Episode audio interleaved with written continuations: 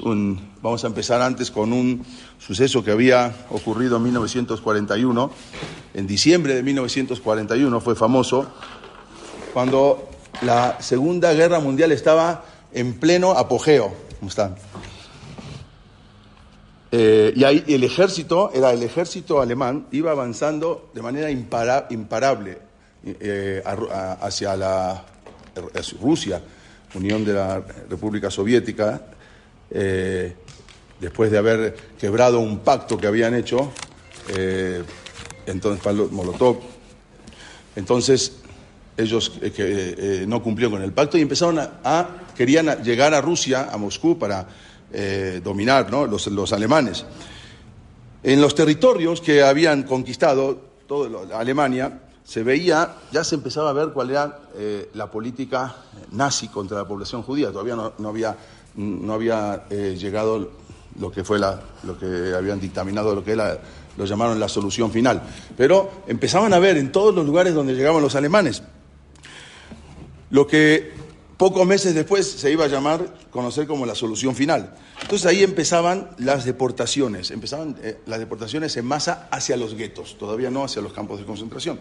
Como vimos, ya lo estudiamos, que los mandaban, empezaban a mandar a los judíos a los guetos y a los campos de trabajo y luego a los campos de exterminio y empezaban a, quitarle, a confiscarle las, las, propiedades a los judíos, eh, obvio la privación de todos los derechos. Rumania que también era un país aliado a Alemania, no fue ajena a toda esta ola antisemita, incluso de los, de los peores países eh, que apoyaron, incluso peores que los alemanes, fueron Rumania y eh, Ucrania, que los mismos alemanes se quedaban sorprendidos de qué manera mataban a los judíos, los rumanos, el propio pueblo rumano. Entonces, Resulta que em, todos los judíos empezaban a ver eso. Eh, según un censo, había en 1930 vivían 800.000 judíos en Rumania. Estamos hablando de 800.000 judíos en Rumania, una cantidad estratosférica, una, cantidad muy grande. Eso fue un censo de 1930. Y con la entrada, en, eh, cuando entró la guerra, entonces ahí se empezaban a endurecer las leyes, incluso un poco antes todavía que empiece la guerra, ya se empezaban a endurecer las leyes contra los judíos, comenzaron los pogroms, comenzaron deportaciones. Y entonces desde 1940 muchos judíos rumanos empezaron a abandonar el país. Se fueron a diferentes lugares, vamos a que también se fueron a Bulgaria, se iban a donde podían entrar, ¿no? porque, porque e, era muy difícil, incluso todavía no, eh, casi ni había, todavía no había empezado la guerra, o apenas empezó la guerra, pero ya se veía la la agresividad y todo lo que estaba pasando de los mismos rumanos contra los judíos. El destino más deseado, obvio, era Eres Israel, lo que era ¿sí? en ese momento todavía era Palestina, faltaban ocho años para que se declare el Estado de Israel. Ese era el destino más deseado. El problema era que los ingleses tenían lo que era una cuota, un libro blanco que se llamaba, que no dejaban entrar a hasta cierto punto dejaban entrar a, cierta cantidad de judíos. Entonces, el, destino preferido era Israel los británicos le cerraban las puertas. Entonces, el 12 de diciembre del año 1941, ¿qué hicieron? Los judíos rentaron un viejo barco, un barco decrépito, un barco muy viejo, de, se llamaba el Struma. Y ese barco, un barco que había, había sido utilizado los últimos, años, los últimos años, se utilizaba para transportar ganado, no era un tren, era un barco. Y zarpó ese eh, lo habían rentado los judíos, la, la, gran mayoría, casi tu totalidad, eran, eran judíos, y zarpó del puerto de Constanza, en de, un puerto rumano de Constanza en el Mar Negro, zarpó, acá vemos como los judíos pasajeros que estaban embarcando. La cosa era salir, el barco era las condiciones deplorables, vamos a ver, pero lo que interesaba era salir de Rumania. Las condiciones del barco eran terribles, el, el casco de, madera, donde estaba sostenido por unas placas de un metal corroído, un metal ya todo oxidado, un motor del barco que estaban en unas condiciones pésimas, ¿sí? que había sido recuperado de otro barco que había naufragado, recuperaron el motor y lo pusieron ahí, para que, era un barco que, hace cuenta que le pusieron de acá, de acá, todo, desastre. Con un, en el barco contaba con un solo baño, no, son como los cruceros de hoy, no. Un, solo baño. No tenía cocina y tenía una sola llave de agua dulce en todo el baño. en todo el barco. Imagínense lo que era un barco, no era un transatlántico. No había chalecos salvavidas, por supuesto, solo había dos botes eh, medios usados, eran botes de, salvavidas, pero no había otra cosa. La capacidad para el barco total era 100 personas. Eso es toda la capacidad del barco. Pero entraron, se metieron 781 personas. De 100 se metieron... Había que salir, de todas maneras. Todos, todos totalmente eran judíos. Entre ellos había más de 100 niños, había bebés. Dormían hasta cuatro personas en una litera, o sea, y había unos que no tenían ni para dormir, había que dormir en el, suelo, a donde sea, con tal de salir. Los pasajeros, para poder acceder, ahora vamos a ver, para poder acceder a este barco, tuvieron que pagar, grandes sumas de dinero para, subirse a, esta, a, este, a esta cosa. Entonces, eh, un barco que un barco precario, un barco que no, incluso con no tenía ni siquiera destino, un destino incierto, porque iban a ir a, Palestina y hay, sin el permiso. Entonces, a ver, a ver si los iban a dejar entrar. Con todo eso, eso era mejor que quedarse en Europa. ahora, ahora, vamos a ver todo. Ahora vamos a ver, ahora vamos a ver. Su primera escala de este barco. Ahora, ahora, ahora vamos a ver todo. La primera escala del barco sería la última. No, no había más escala, la primera. Tardaron tres días en llegar, vamos a ver, a Estambul, eh, en un viaje que normalmente era solamente de 14 horas. Tardaron tres días. Obvio, porque el motor, el motor viejo, incluso en el, camino había sufrido varias averías, el motor tuvo varios problemas. Y, las visas que les habían prometido los vendedores falsos en Rumania nunca aparecieron.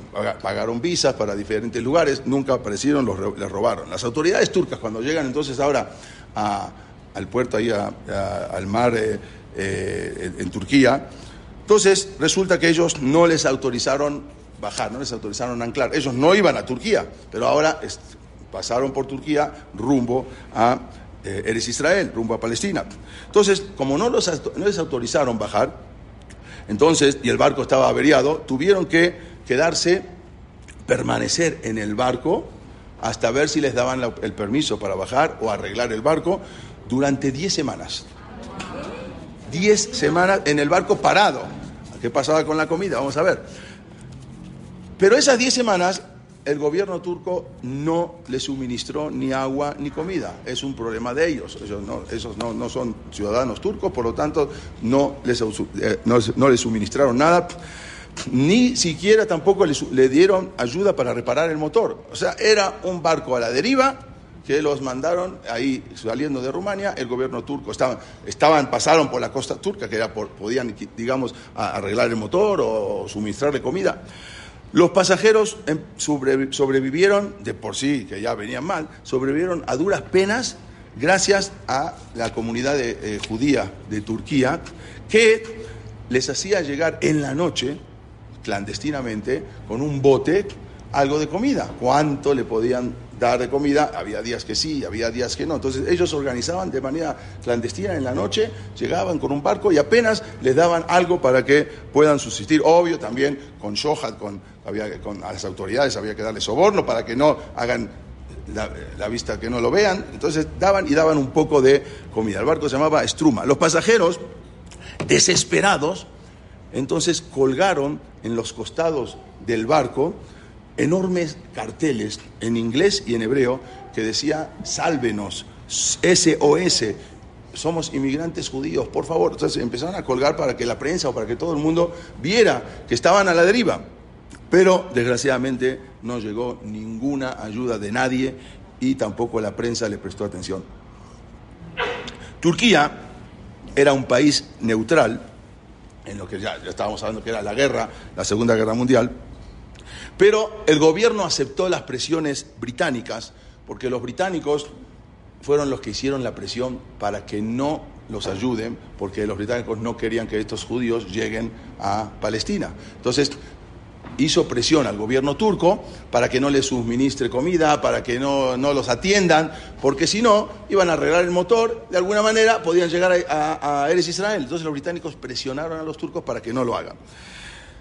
Solo Resulta que permitieron de todo el barco descender a una mujer, se llamaba Madi Solomonovici, así se llamaba, una mujer yehudí que estaba gravemente enferma y tras haber abortado, entonces la dejaron eh, bajar, algunos que tenían unas visas que sí resultaron verdaderamente, pero a bordo quedaron 769 refugiados y 10 tripulantes búlgaros, el capitán con la tripulación, que no eran judíos, eran búlgaros, eran 10 de la tripulación, más los 769 judíos. Finalmente, el día 23 de febrero de 1942, los turcos ordenaron remorcar, remorcar el barco, o sea, sacarlo del mar Mármara, de, de, la, de la, costa de Turquía, saca, de Estambul, y sacarlo con eh, a 17 kilómetros de la costa, o sea, que tampoco estén ahí, pero el barco no funcionaba, entonces tuvieron que agarrar unos cargueros y remolcar el barco, eh, cuyo motor, como dijimos, no funcionaba, fuera de lo que eran las aguas territoriales turcas. Y ahí, en el, hasta el mar, Negro, y ahí fueron abandonados a su suerte, porque el barco no funcionaba. En la madrugada del día siguiente, resulta que eh, hubo una tragedia, porque un, eso se supo mucho más adelante. De repente el barco incluso se vio desde la costa una tremenda explosión que sacudió al barco y voló por los aires. Algo tremendo y se fue obvio, se fue a pique. nadie sabía qué pasó. ¿Quién lo bombardeó? Hasta mucho tiempo después se supo que fue Stalin que mandó a, eh, a un submarino ruso para que lo bombardee porque él había dicho que los turcos estaban suministrando eh, materiales a, los alemanes, entonces para que, para que no pase eso, entonces mandó a bombardear, si es a propósito o no es a propósito, si sabía o que no, pero bombardeó el barco y voló por los aires. Cuando, explotó el barco estaban todos todavía. 769 pasajeros. Fue en la... ¿Eh? No los dejaban bajar en Turquía. No, no dejaron bajar a nadie no solamente que no lo dejaron bajar, sino que lo remolcaron hasta 17 kilómetros para afuera de las aguas territoriales turcas. En la madrugada del día, justamente del día siguiente que habían remolcado el barco, fue torpedeado por un submarino, como dijimos, soviético, que después se supo, y el barco Struma voló por los aires, se hundió inmediatamente, y ahí, desgraciadamente, murieron 789 eh, pasajeros. Eh, que eran. Bueno, porque también estaba la tripulación, 103 niños, 269 mujeres y 417 hombres estaban en el barco. Muchos, muchos se ahogaron inmediatamente, otros que habían volado por los aires y se cayeron al agua, pero luego murieron congelados por hipotermia en, las aguas eh, congeladas. Eh, estábamos hablando que era febrero, aguas eh, frías, aguas invernales. Solo hubo un superviviente, uno que voló por el aire y cayó al agua, se llamaba David Stoliar, era un joven de 19 años, acá vemos el submarino ruso, que obvio esta foto después que después que salió a la luz que quienes habían lo, quienes lo, habían bombardeado eh, en, ese momento. Este es el joven David Stoliar, era un muchacho yudí de 19, muchacho judío de 19 años que al volar por el aire cayó junto con otros y se eh, sostuvo de una madera que flotó en el barco. Muchos se, agarraron de madera, pero con el pasar de, las horas se fueron hundiendo, la hipotermia se morían. Él logró sobrevivir y esto fue algo tremendo, una indignación, esto despertó una indignación mundial por la política de Gran Bretaña, no contra los turcos. Los turcos estaban, eh, ok, pero ¿quién fue el, que estaba detrás de todo eso? eran los británicos, que presionaron al gobierno turco para que no les dé apoyo al barco y para que el barco no pueda llegar a Palestina. Eh, incluso cuando se supo todo esto, el, ministro para Medio Ambiente se llamaba eh, Walter Guinness y el gobernador del territorio de... Eh, el, perdón, dije medio ambiente, el ministro para Medio Oriente británico era, y, por otro lado, el, el, gobernador del territorio palestino se llamaba Mac Michel, este era, Sir Harold Mark era el gobernador británico para el territorio palestino. Y él salieron, entonces ahí mismo los judíos en Palestina empezaron a poner carteles, se buscan, hay que matarlo, o sea, porque ellos fueron los que, los principales que, eh, eh, que habían puesto la orden para que no reciban a los judíos. Fueron acusados como los arquitectos de esta tragedia. Hubo pedidos de que la sangre de los refugiados del Estruma recaiga sobre este, sobre Mac Michel, era el gobernador británico en, en Palestina. Entonces, por todo Israel, por todo Palestina, em, empezaron a aparecer carteles que decía buscado por asesinato. Siete veces, así como los gatos, siete veces lo quisieron matar y las siete veces sobrevivió a atentados que le hicieron a este señor. Pero el, el otro ministro, el otro ministro que se llamaba Walter Guinness, conocido también como Lord Moy, que lo hablamos la vez pasada, ahí sí que era, eh, pudieron, no fue tan afortunado y ahí lo mataron. La vez pasada lo hablamos como un, eh, la guerrilla israelí, eh, el Leji, ellos organizaron, que fue el 6 de noviembre del año 44, eh, organiza- le dispararon en el Cairo y lo mataron. Ahí también ahí los ingleses se pusieron peores. Eso lo hablamos la vez pasada. Eh, no, no me acuerdo si en esta clase, no, eh, no, lo hablamos en una clase de cuando se levantó el Estado de Israel. Lo, vamos a hablar más adelante. Y lograron, lo- lo- lo- Lord, el Lord se llama Lord Moyne, pero el, el nombre, el nombre era, era Walter eh, Guinness, era, era de, la, de, la, de la familia Guinness, la, fam- la famosa familia afortunada Guinness, eh, justamente él era un descendiente. Bueno, entonces pudieron matar. Su muerte, esa muerte cuando mataron a, e- a ese señor, a ese gobernador, estremeció a los británicos y fue una de las razones que, que decidieron retirarse del mandato británico en Israel. O sea, cuando, es cuando mataron a ese gobernador, después de todo lo que había, lo que había pasado anteriormente, que ya cuando lleguemos a esa clase le vamos a hablar, después de toda la guerrilla y todo lo que hicieron, todo lo que eh, eh, luchaban contra, contra los ingleses, bueno, eso fue como la gota que derramó el vaso, que después que mataron a este eh, gobernador de Medio Oriente para, Palestina, para Gran Bretaña, ellos decidieron ya entregar el, el, el Estado británico y ahí fue la creación del Estado de Israel. David Stoliar, este, este joven que acá vemos, contra toda lógica, sobrevivió no solamente al misil, al, torpedo soviético que lo hizo saltar por los aires, porque justo su litera estaba debajo de la cubierta y entonces voló por los aires y después cae al agua, se sujeta de una madera, pero también sobrevivió a la hipotermia, era agua congelada, a la no solamente a eso, a la desesperación de ver cómo uno tras uno iba muriendo, los que se habían salvado, que se, habían sujetado también a una madera, entonces él veía cómo se iban muriendo uno, por uno, el último que vio morir fue al, al- al- al capitán del barco, al primer oficial, que no era judío, era búlgaro, se llamaba Lazar Dikov, que son los últimos dos que quedaron, y él mismo vio cómo murió también ese, eh, después de haber estado aferrado durante un largo día a ese trozo de madera.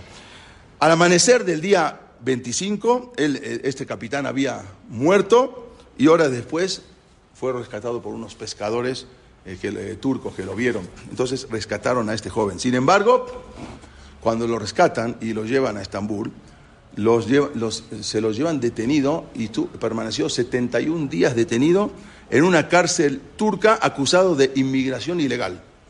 O sea, después de todo, inmigración ilegal. Estuvo 71 días metido en la cárcel porque supuestamente fue ilegal, un inmigrante ilegal. Y bueno, hasta que al final después alguien se metió y lo pudieron sacar, concedieron excepcionalmente una visa para entrar a Palestina. Excepcionalmente, como después de todo lo que salió, porque ahí se metió muchos, eh, en el mundo fue algo tremendo, fue una, una, una propaganda de todo lo que habían hecho. Y esto fue una de las cosas que ocasionó que el gobierno británico diga hasta aquí, porque se dieron cuenta que la regaron feo. Entonces ahí dijeron eh, una de las cosas que ocasionó también que decidieran entregar el mandato y que se forme el Estado de Israel. Después de una larga vida trabajando, David Stoliar en diferentes países, murió en Oregón, en Estados Unidos, donde era originario de su segunda esposa, el primero de mayo del 2014, a la edad de 91 años, este muchacho. O sea, murió en 90, sí, y ahí murió en Estados Unidos en el año 2014. ¿Qué? María, esa señora que la, bajaron, que abortó. Ah, abortó, está- sí, también, también. Después se fue, eh, se fue a Eres Israel, también vivió, creo que en el 2006 falleció, también esta, esta señora. Hay un, eh, eh, un evento que hicieron, no tiene mucho tiempo, en Turquía, el, el rab que estuvimos hace poco con el rab Isaac Alegua, con el eh, ministro de Cultura, que exactamente habían hecho como en, conmemoración a- al día ese que fue que explotaba, que el barco voló por los aires, hicieron un... eh, un, eh, un homenaje para las víctimas del, del Estruma, el rab, el, el rab Isaac Aleva, que es el rab, el, el, el. Estuvimos con él. Sí, exactamente. Que parece a Jajam Satka, la misma cara. Eh, estuvimos, eh, los que pudieron rescatar, rescataron, los que no, ya muchos no lo rescataron. Esto fue algo que tremendo y esto algo que sacudió al mundo y a partir de esto ya se empezó a ver ahora para crear, para hacer la creación del Estado de Israel. Pero vamos a ver el lado opuesto a todo esto. Dinamarca, por otro lado, estamos hablando en la Segunda Guerra Mundial, fue un país célebre de ser una nación de justos gentiles. ¿Por qué? Porque fue la única nación que desafió por completo a los alemanes. ¿Sí? El único país que desafió por completo. Vamos a ver otros países también, pero esta los desafió por completo y salvó prácticamente a todos sus judíos, a toda su población judía, que no era mucha, vamos a ver, pero salvó. Los esfuerzos que hizo Dinamarca fue unos esfuerzos tan unificados porque se metió todo, el gobierno, el presidente, el rey.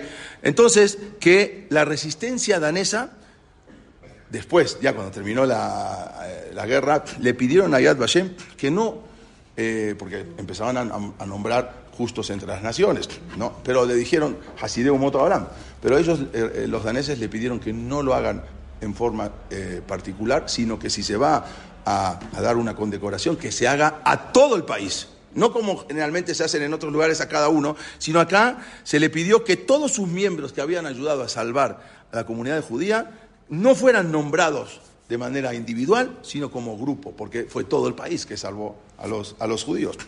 Dinamarca, Dinamarca logró proteger a los judíos por varios factores. Porque no fue un, solamente un factor, no solamente porque eran Saddikim, no, había varias cosas. Primero, de todas las naciones que habían sido ocupadas por los alemanes, porque cuando llegaban los alemanes iban, entraban y dominaban el país, Dinamarca fue la que menos fue sometida a un control directo por los nazis. Está bien, son buenos, pero hay que entender también por qué. Porque los nazis no hicieron tanto control, tanta fuerza en Dinamarca. porque eh, Dinamarca fue uno de los pocos países que siguió funcionando el gobierno. O sea, hay muchos países que entraban los nazis y ellos dominaban. Acá dejaron que el gobierno de Dinamarca siga funcionando, incluso después de la toma del poder por parte de los nazis. ¿Por qué? ¿Por qué los nazis dejaron a Dinamarca que siga funcionando como gobierno? Porque, y máximo, Hitler consideraba a los daneses como arios. Entonces, ellos también son arios, era la raza aria. Por lo tanto, igual que los alemanes. Y en consecuencia, cuando ocuparon los nazis Alemania, se comportaron con mucho menos crueldad que con otros países, porque eran como sus hermanos, eran como arios. Entonces sí dominaron y todo porque tenían a orden, pero no hicieron tanto, tanta fuerza. Entonces también eso fue una de las cosas que los daneses pudieron ocultar a los judíos, porque no había tanta presión. Ahora vamos a ver que también hicieron cosas ellos, pero no había tanta presión. Eh, no, no, estaba, no, no mucho, no muy asimilada. No, no, no como Alemania. Aparte era una comunidad muy chica, ahora vamos a ver. Por otro lado, otra de las cosas que ayudó fue que Dinamarca tenía una tradición, la tradición de la tolerancia, ¿sí? que, y la mayoría, la gran mayoría de los daneses no eran antisemitas, como ocurrió en Rumania o como ocurrió en, en, en, eh, en Ucrania o en Polonia, que ahí no, ahí no eran antisemitas. Entonces, la actitud del gobierno hacia los judíos se veía reflejada en la población. Por lo tanto, ellos no eran antisemitas. Por otro lado, bueno, justamente en una ocasión, cuando el director de la policía danesa se llamaba Thun Jacobsen, no era, no era judío, era, este es el director de la policía danesa, tuvo, había tenido una reunión con Himmler. Himmler era eh, uno de los, de el director de la Gestapo. Y este Himmler, él le planteó el tema llamado el problema judío. Entonces le dijo, ¿qué hacemos con los judíos? Entonces Jacobsen le respondió, la población danesa no considera el tema de los judíos como un problema. Ustedes dicen el problema judío. Para nosotros, los judíos no son ningún problema. Cuando en 1941 se había descubierto que un hombre, descubrieron a un hombre tratando de incendiar con gasolina, eh, tratando de incendiar un betacnese de una sinagoga en Copenhague. Entonces lo agarraron, la, la policía, eh, la policía danesa lo agarró y lo sentenció a tres años de cárcel. por querer incendiar. No la incendió, quiso incendiar. Este hecho fue increíble porque fue el único caso en todo el continente europeo que estaba dominado bajo los nazis en que alguien fue castigado por un crimen cometido contra los judíos. En ningún lado ha castigado a nadie porque, por alguien por haber querido incendiar un Betagneset. Este, los daneses lo castigaron tres años de cárcel, aunque fue poquito, pero bueno. Hubo muchas historias acerca de Dinamarca y el famoso Maguen David amarillo, que muchas veces la gente dice sí, porque el mismo rey se puso y, entonces salieron a la calle con todo, eh, porque había obligación de los alemanes, entonces salió el rey, dijo yo soy el primero que me pongo. Hay muchas historias que no son verdad.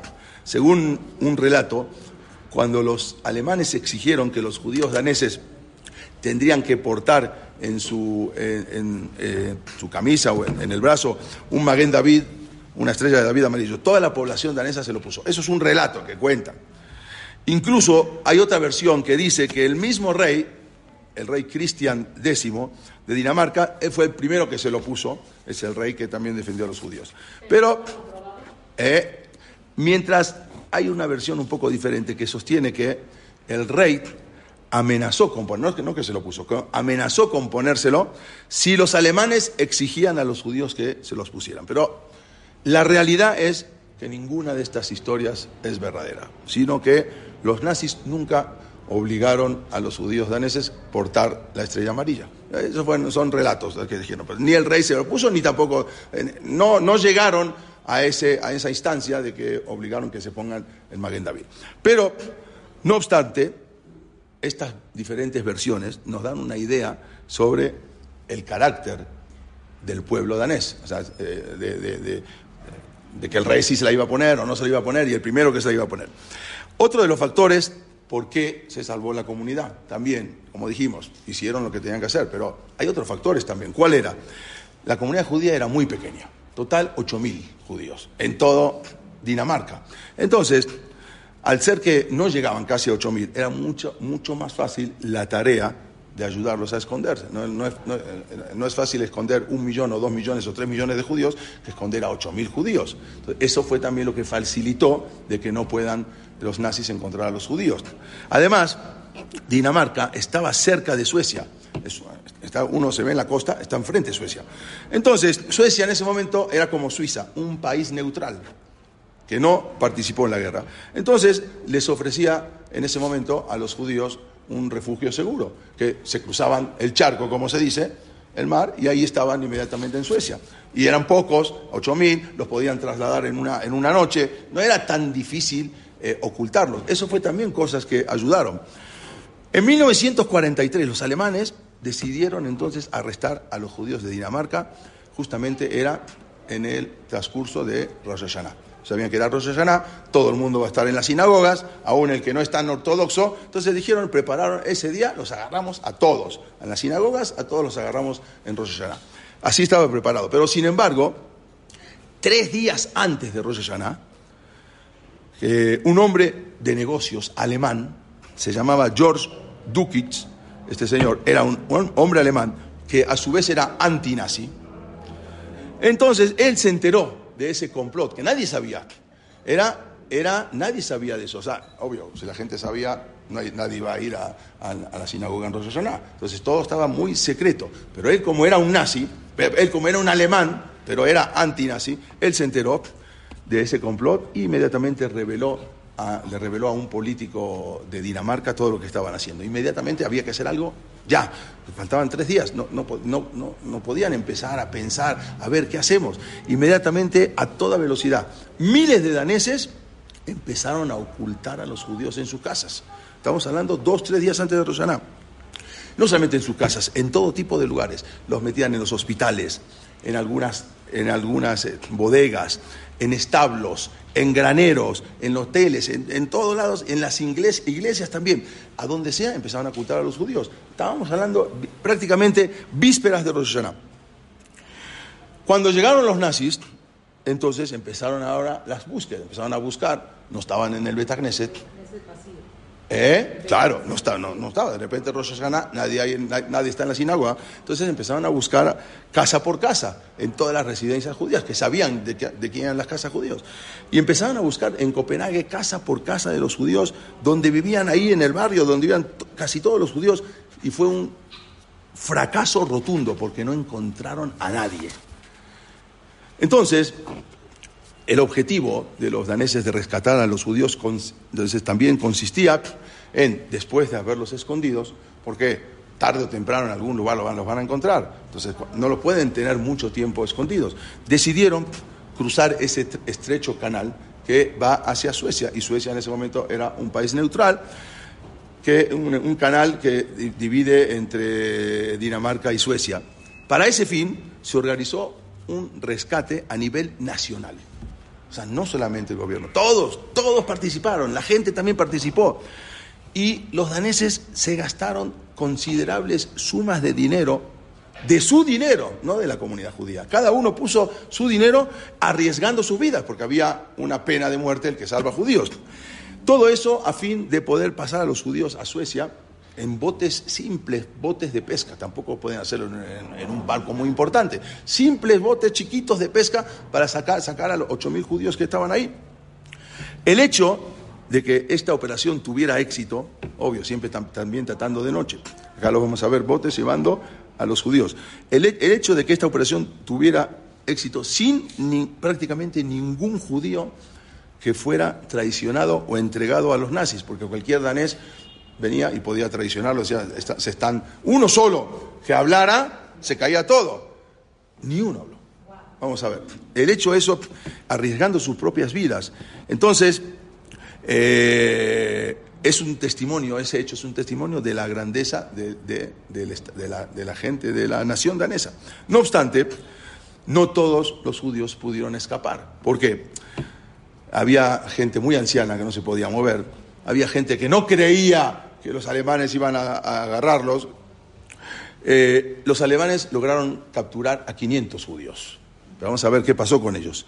Que ellos, unos que quizás no habían recibido la advertencia, otros, otros eh, sí la recibieron, pero prefirieron ignorarla, decían no, no es cierto. Otros eran eh, demasiado, demasiado débiles para poder huir. No era fácil. Mientras que había unos que fueron vecinos, que sí fueron traicionados por unos vecinos que eran, no eran daneses, eran nazis que vivían ahí. Pero no obstante, los alemanes agarraron a esos 500 y se los llevaron a un campo de concentración que era un poco más benévolo porque el mismo gobierno influyó para que no los lleven a Auschwitz y a otros campos de concentración. Acá vemos las imágenes cuando los judíos iban escapando, eh, esto es en, la, la madrugada, cómo se iban escapando los judíos a Suecia. ¿Y a dónde los mandaron entonces? Los mandaron a Teresín. Teresín es un campo de concentración en Checoslovaquia, ¿sí? hoy en República Checa, que ahí era como, en un principio era un campo de concentración modelo para demostrar a la Cruz Roja que cómo los trataban, cómo cada uno tenía su trabajo, tenían sus obras de teatro, cada uno como, era un poco de show, al final después liquidaron todo. Pero entonces fueron llevados, ahí a Teresín en Checoslovaquia, donde el gobierno danés averiguaba en forma constante acerca de la situación de sus 500 ciudadanos. ellos mandaban gente a ver cómo están, a ver cómo, eh, cómo los están tratando.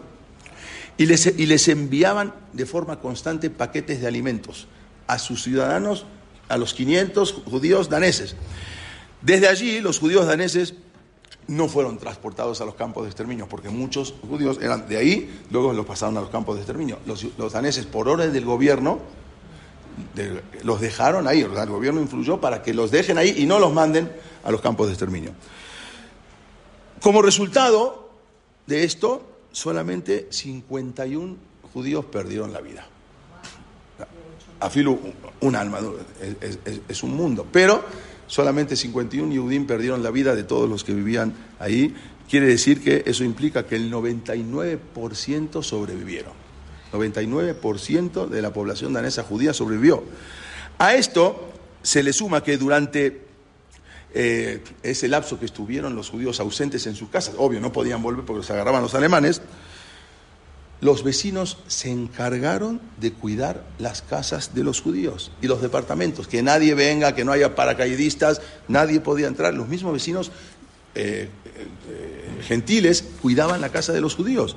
Y cuando en 1945, ya acabó la guerra mundial, los judíos retornaron a Dinamarca y retornaron a sus casas, cosa que no había pasado en otros lados, porque ya las casas no estaban, no estaban por otras, utilizadas por otra gente, la mayoría encontraron sus casas y hasta, hasta sus pertenencias intactas. O sea, se encargaron de cuidar que nadie entrara a usurpar y a sacar nada. Todo estaba intacto. Incluso, algo impresionante, muchas de las casas, antes de que lleguen los judíos, habían sido limpiadas, habían sido pintadas por sus vecinos, para que cuando lleguen esté todo perfecto. Y hasta de regreso, de repente, encontraron hasta flores adentro de la casa. y los recibieron con flores. O sea, los recibieron los vecinos, así los pusieron, se cuidaron que las casas estén. Por eso justamente Dinamarca fue un ejemplo de esa, un ejemplo brillante de cómo un poco de luz, quita mucha oscuridad. O sea, cómo ellos pudieron, todo, cuando se organizaron, todo el país, pudieron salvar a, los judíos, que prácticamente el 99% se salvó de los judíos de Dinamarca, aunque eran una comunidad bastante pequeña. Acá vemos en Yad Vashem cómo él eh, fue a, aprender, fue honrado en Yad Vashem, eh, eh, George Dujis, pero dijimos, ellos en, Dinamarca pidieron que no, no le den honor a una sola persona, sino que sea todo como verdaderamente fue todo el país. Otro de los casos excepcionales en otro de los países sucedió en Bulgaria. Bulgaria eh, ocurrió algo insólito. Insólito en lo que era la, Europa nazi, porque Bulgaria estaba aliada con los nazis. Eh, ocurrió algo insólito, como dijimos, la población judía de Bulgaria, que antes del holocausto era de 48 mil judíos, cuando terminó la Shoah era de 50 mil. O sea, fue no, no solamente que bajó, sino que aumentó. O sea, de 48 mil después de la Shoah subió a 50 mil. Bulgaria fue un paradigma de lo que fue la política, porque por un lado ellos eran aliados con los nazis, estaban aliados con los nazis, pero por otro lado, eh, incluso de los, eh, los territorios anexados, por Bulgaria entregaban a los judíos. Cuando en Macedonia, en Grecia, ellos se quedaron con una parte de Grecia, los búlgaros, entonces a los judíos grecios, que ya ahora serían judíos búlgaros, pero no, ellos no lo consideraron como búlgaros, entonces los entregaron. Pero a, los propios judíos que vivían en Bulgaria no entregaron a uno. Y, y todo, o sea, no solamente que bajó, sino que decreció, sino que aumentó. El antisemitismo en Bulgaria estaba en un nivel relativamente bajo y tenía mucha población sefaradí. ¿Por qué?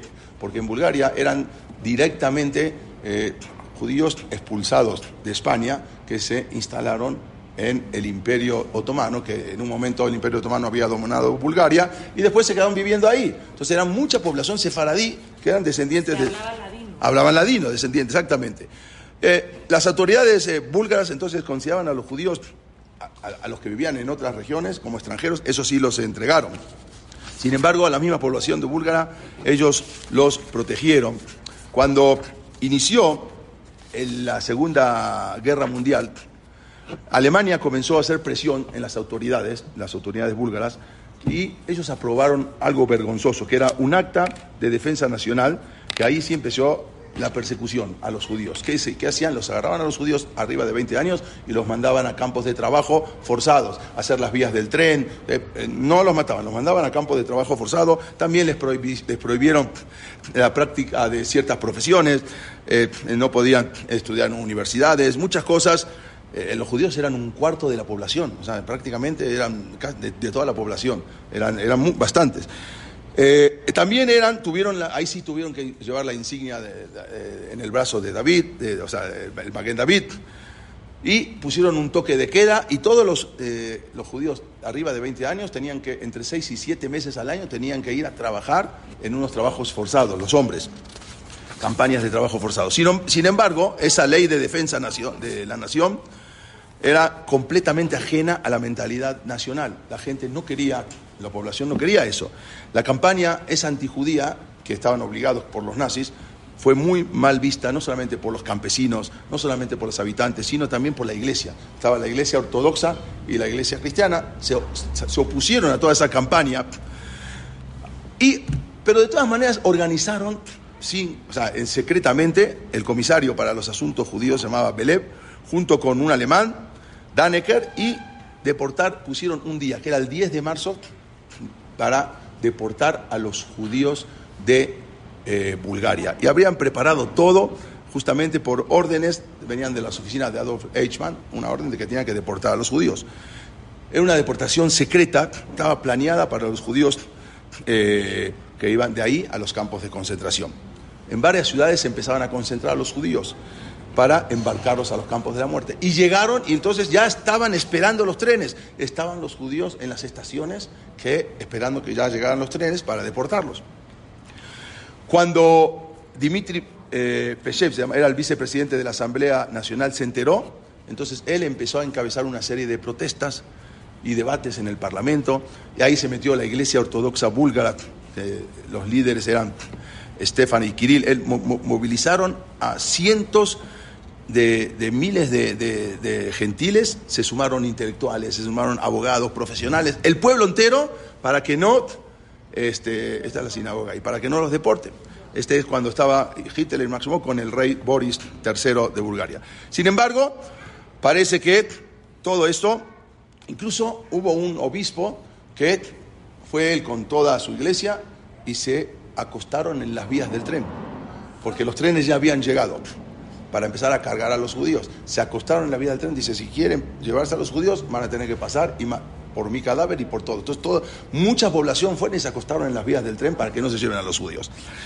El rey Boris, por lo tanto, el rey Boris III decidió revocar la deportación de los judíos y todos que estaban en las estaciones del tren los mandaron de regreso a sus casas. El acta de deportación fue derogada después, posteriormente. De esta manera muchos judíos, no solamente judíos de Bulgaria, muchos judíos rumanos, polacos, checos, húngaros, lituanos, que habían, ido a Bulgaria para poder salvar su vida, salvaron sus vidas. Porque, porque ellos también estaban ahí y pudieron salvar sus vidas, porque iban de, camino, digamos, a Palestina, entonces pudieron salvar sus vidas.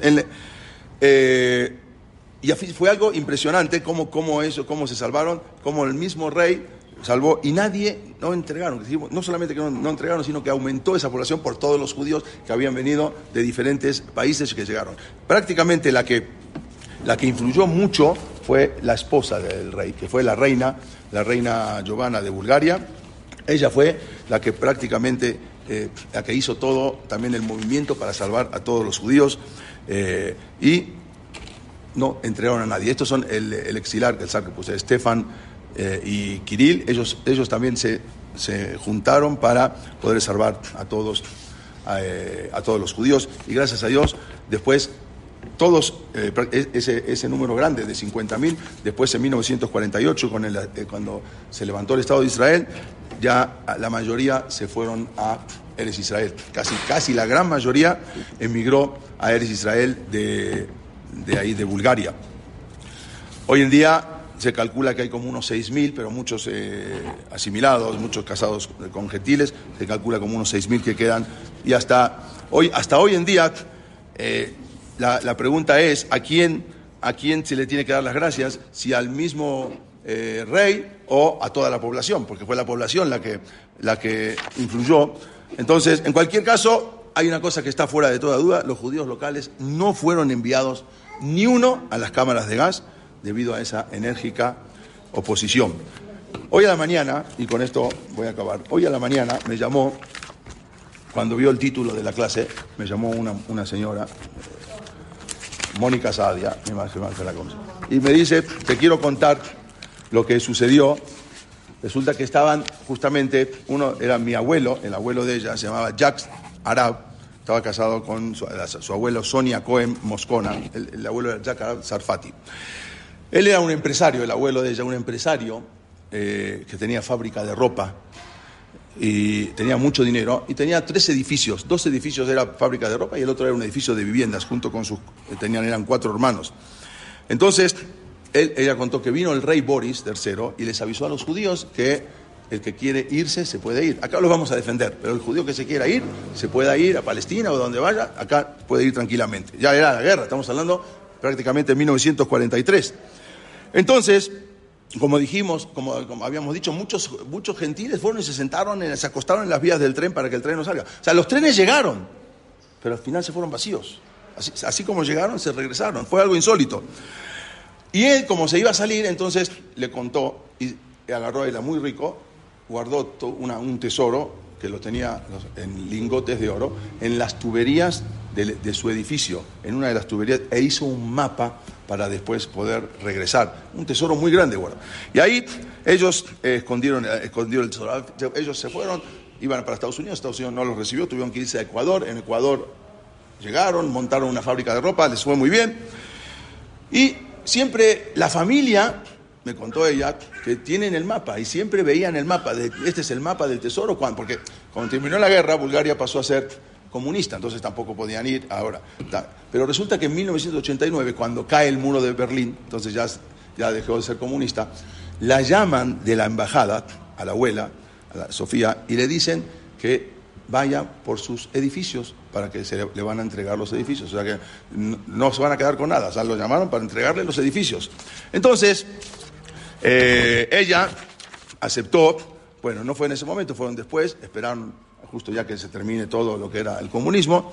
Tenían un hermano que se había quedado a vivir allá, se llamaba Abraham Arab, y viajó también un hermano, un hermano de la abuela, y fueron a ver, pero justamente eh, y con el mapa, pues tenían el mapa con todo el edificio, con todo, de todo el tesoro donde, estaban, donde estaba, pero de los tres edificios justamente los, los comunistas habían demolido ese.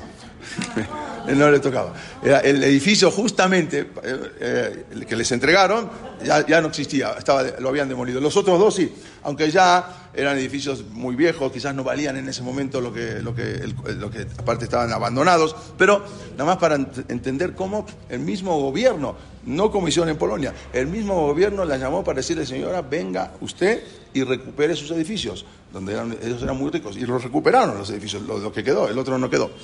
Eh, bueno, eso es lo que me, contó esa, quería, quería contar lo que pasó, que cómo, cómo se comportó. Esto para entender cómo a veces, o sea, también los nazis, así, pero cómo si se juntan el gobierno y la población, podían haber salvado. Siempre en los lugares donde no se salvaron los judíos, es porque la misma población atentó contra los judíos. Pero en los lugares donde la población quiso ayudar a los judíos, como vamos a ver, la semana que viene, no, pero ya votó la otra, vamos a ver la historia de los judíos de Italia, cómo también ayudaron a los judíos y de qué manera se salvaron. Cuando la población quiere ayudar a los judíos, eh, ahí se salvaron, ahí pudieron unirse y pudieron pelear contra eh, los, eh, con, contra, el gobierno, contra el gobierno nazi.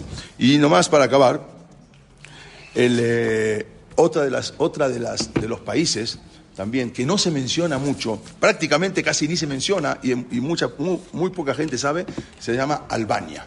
El, Albania fue algo, un extraordinario rescate de los judíos de Albania, de las menos, menos conocidas del holocausto en Albania. Increíblemente, Albania es, es, el único país europeo con mayoría musulmana, porque son mayoría musulmana, que fue también la única nación del continente que después del holocausto contaba con una población judía mayor a la que tenía antes. O sea, e, ella y como dijimos, y Bulgaria. Incluso el Museo del Holocausto de Yad Vashem reconoció a 75 gentiles justos albanos, porque una población pequeña, tener 75 era demasiado, porque tenemos en cuenta que Albania y la diminuta eh, comunidad judía, eh, en total eran 200 personas judíos. Y de 200 personas que haya 75, eh, es increíble, o sea, es, es, es, una locura. 75 justos entre las naciones, entre 200 judíos que vivían en Albania. Ok, pero durante la Segunda Guerra Mundial, eh, un judío de Albania tuvo una probabilidad por lo menos 10 veces mayor de ser rescatado que en otros centros poblacionales. O sea, ahí era la probabilidad es mucho más. ¿Por qué? Porque eh, de por sí eran 200 judíos y lo de la conferencia de Wannsee, que era la solución final, ahí tenían, ellos podían salvarse y ellos mismos, los musulmanes, poniéndose sus propias vidas en peligro, ellos, los musulmanes albanos, llevaron a los judíos y los ocultaron en sus propias casas. A los judíos los llevaron adentro de sus propias casas, ahí no, no podían ocultarlos en iglesias, casi no había. Entonces, otros los ocultaron en los pueblos en la montaña. Los albanos también salvaron a cientos de refugiados judíos que llegaron desde Alemania, desde Austria, Grecia, de otros lugares. O sea, no eran solamente 200, más aparte los que habían llegado. O sea, eh, eh, de los judíos locales eran 200, pero había otros que también habían llegado de otros lugares. Eh, justamente ahí trataron, se juntaron en total 600 judíos, 200 más otros 400 que venían de otros, lugares. Una, algo, una, una valentía increíble en Albania fue el código de honor. Ellos tenían un código de honor que eh, hasta hoy en día, hasta la actualidad, llevan un código de honor. Se llama Canún, así se llama el código de honor. Es un antiguo sistema de alianzas y de venganzas que llevó eh, a la violencia. ¿Qué quiere decir? ellos tenían un código de honor. Las luchas entre, solo entre hombres, ahí la costumbre albana era que, que hagan lo que sea pero mujeres y niños no pueden ser lastimados.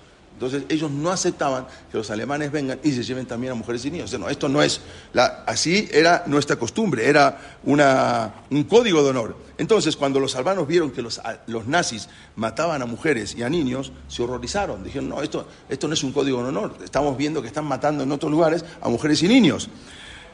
Que hombres maten a otros hombres, eso forma parte de la tradición albana. Pues, ok, pero atacar a mujeres y a niños, eso es una monstruosidad, no podían aceptar. Entonces dijeron, esto no es un código de honor. Otro aspecto que tenían ella, una, una ley tribal, que era albana, era un código, se llamaba el código BESA, que quiere decir ordenaba la protección de los huéspedes. Si tú tienes un huésped, no puedes entregarlo. Ese es un código de honor que tenían. Cuando los albanos seguían ese código de honor BESA, sintieron que los judíos, aún los que estaban viviendo ahí, eran como sus huéspedes. Entonces, tenemos que salvarlos. Hay un código que dice que tenemos que respetar, que los judíos hay que salvarlos. Por lo tanto, tenemos que protegerlos, incluso arriesgando nuestras vidas. Los alemanes, los alemanes cuando llegaron a Albania, en cada poste, en cada árbol, colgaban a los partisanos, a los que se escondían, para que vean Lemán, eh, para que o para que los vean y tengan miedo, los escuchen y tengan miedo. Era, la, cosa era asustar a las personas para que no ocultaran a los partisanos, no ocultaran a los judíos. Pero en vez de entregar a los judíos, ellos se arriesgaron y la misma policía albana llevaron a los judíos aterrorizados y los escondieron. La misma policía albana, ellos los podían entregar. Y gracias a esos albanos, eh, albaneses que se arriesgaron y protegieron a los judíos, ni un judío fue entregado, ni un judío albano fue entregado. Hubo unas grandes historias de heroísmo a lo largo de todo lo que fue esta, eh, eh, esta, la historia. En la actualidad, en la actualidad cada, vez, cada vez salen más detalles sobre albanos que fueron que rescataron. Los judíos en un momento cambiaron su nombre por un nombre musulmán.